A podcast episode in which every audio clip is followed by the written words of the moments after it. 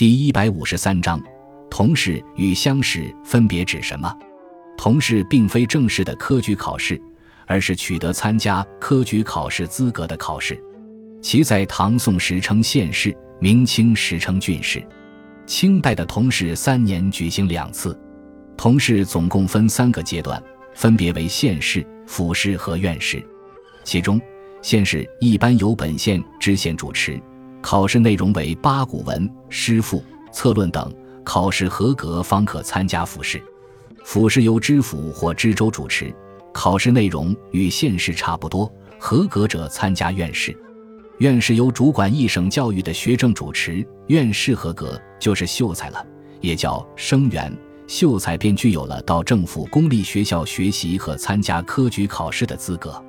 乡试是正式科举考试的第一关。在各省省城和京城举行，每三年举行一次。遇皇家有喜事则加恩科。考试通常在八月举行，因此又名秋闱。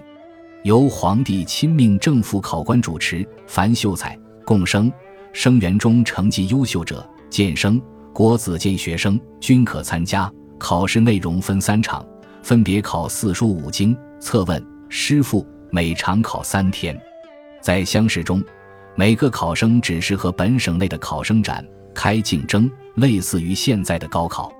乡试考中称为举人，第一名举人称为解元，举人便具有了做官的资格，并且还可以进一步到京城参加会试，考取进士。因此，考中举人，古人读书做官的梦想就算基本实现了。但因举人名额有限。相识这一关是相当不容易过的，不知有多少读书人将一生耗费在了这场考试上。